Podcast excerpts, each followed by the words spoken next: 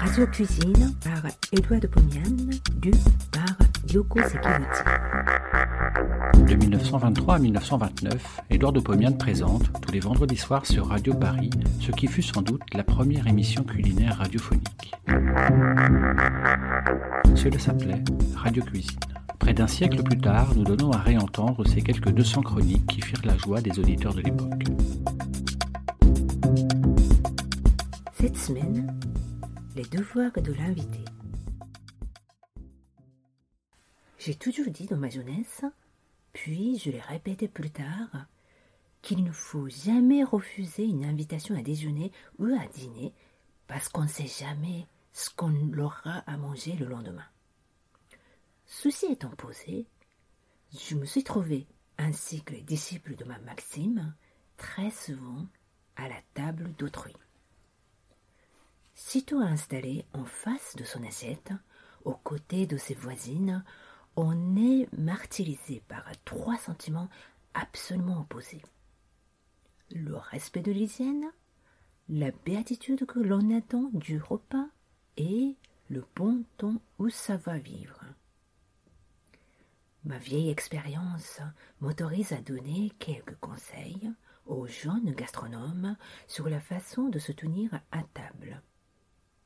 Tout d'abord, ne vous faites pas trop d'illusions pour ne pas ressentir de dépit à la fin du repas, ce qui nuit fortement à la digestion. Donc, la veille, estimez votre amphitryon à sa juste valeur. Supputez, c'est cynique, ce que vous pouvez en tirer. S'il cuisine lui-même, s'il a un bon cordon bleu, que le repas qui précède la cérémonie soit très léger ou nul.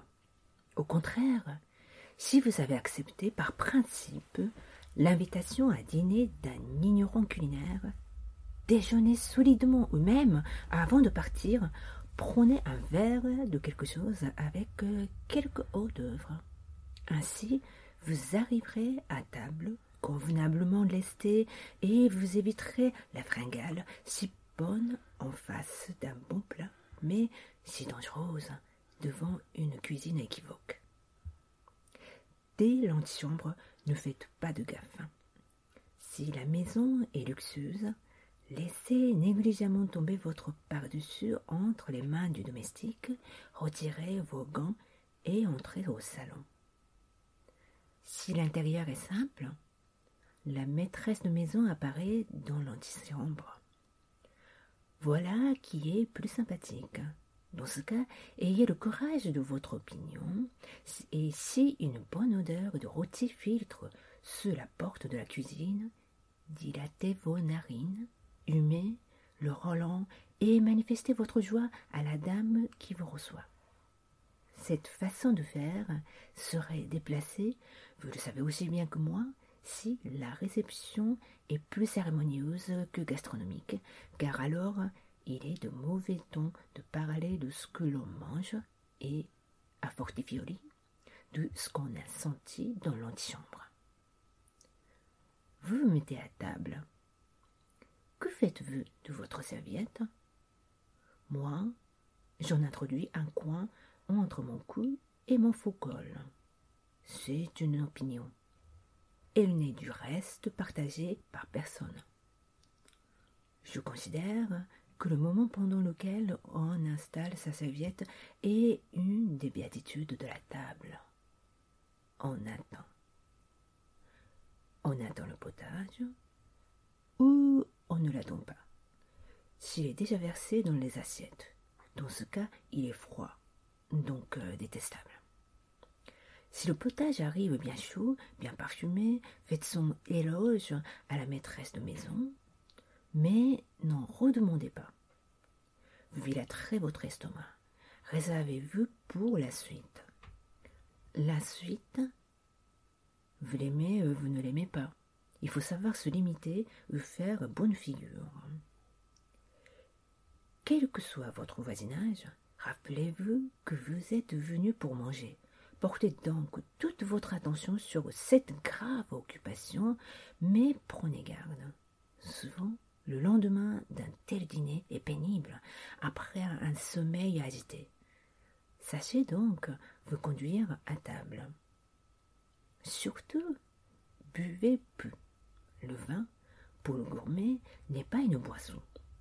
C'est un condiment admirable s'il su être associé au plat adéquat par l'amphitryon. Que dites-vous à votre voisine, à vos voisines Le grand art est de n'en laisser tomber aucune des deux. Mais cela est difficile. En général, on parle à droite et à gauche, mais sitôt que la moins agréable des deux entre en conversation avec son second voisin, on la lui laisse et on devient unilatéral. Parlez tout d'abord de ce qui se trouve dans les assiettes. C'est un sujet tout trouvé et vous pousse à raconter des souvenirs de voyage, des anecdotes. Suivant le tempérament de la voisine, les anecdotes glissent sur un terrain différent. Prenez garde aux peurs du vin. Elles sont très dangereuses. Vous souvenez-vous des adorables lignes écrites par Bria Savarin au sujet de la fondue? Après le copieux déjeuner, le médecin baisa de ses grosses lèvres le portrait de Madame Récamier par Augustin et le capitaine se permit sur le sein de la belle cousine, sculpté par Chinard, une licence pour laquelle il fut battu par le professeur. Sachez-vous arrêter à temps auprès de votre voisine, et vous battrez. Soyez donc très réservé. Suivez mes conseils et vous passerez à table une heure rose. Vous aurez effleuré tous les bonheurs, toutes les ivresses, en vous réservant pour d'autres joies que vous ressentirez à une autre table. Bon appétit et à la semaine prochaine.